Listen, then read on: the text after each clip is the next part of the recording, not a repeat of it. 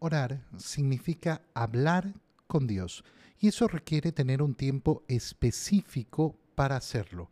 Es decir, es necesario tener todos los días un tiempo que yo dedico exclusivamente a Dios. Hoy en el Evangelio vemos cómo el Señor les dice a sus discípulos, miren, estén alerta para que los vicios, la embriaguez y las preocupaciones de esta vida no entorpezcan su mente, los vicios, la embriaguez, las preocupaciones de esta vida. Bueno, pero, pero es que estamos preocupados de las cosas de este mundo, estamos llenos de tantas cosas y estamos buscando tantos afanes y estamos buscando eh, eh, tantas necesidades que tenemos. ¿Cómo hacemos para que las cosas del mundo no nos llenen de preocupaciones? Y la respuesta del Señor es, oren continuamente. Oren continuamente.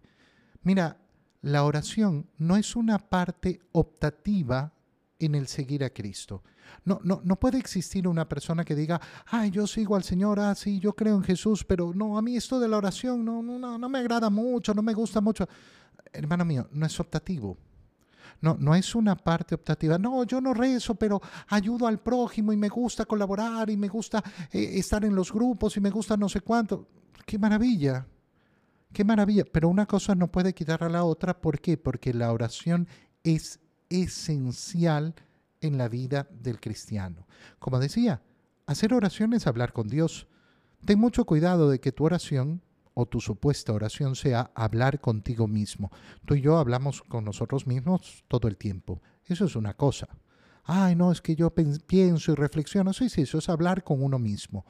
Hablar con Dios Saber que Dios es un ser personal al cual yo me dirijo y me escucha y que también me responde y que también me habla. Pero ¿qué tengo que hacer para hacer oración? Dale tiempo exclusivo, solo para Él. No importa si son cinco minutos, diez minutos, veinte minutos, media hora, una hora, da exactamente igual. Da exactamente igual en un inicio. Pero lo importante es que ese tiempo, aunque sean unos pocos minutos, sean exclusivos para Él. Que tú le digas a Él, mira, en este tiempo yo no me dedico a nada más. No, en este tiempo no estoy viendo el celular, en este tiempo no estoy haciendo otra cosa, en este tiempo no estoy pensando en otra cosa.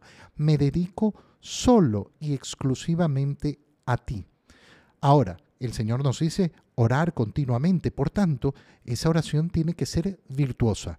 Tenemos que lucharla todos los días.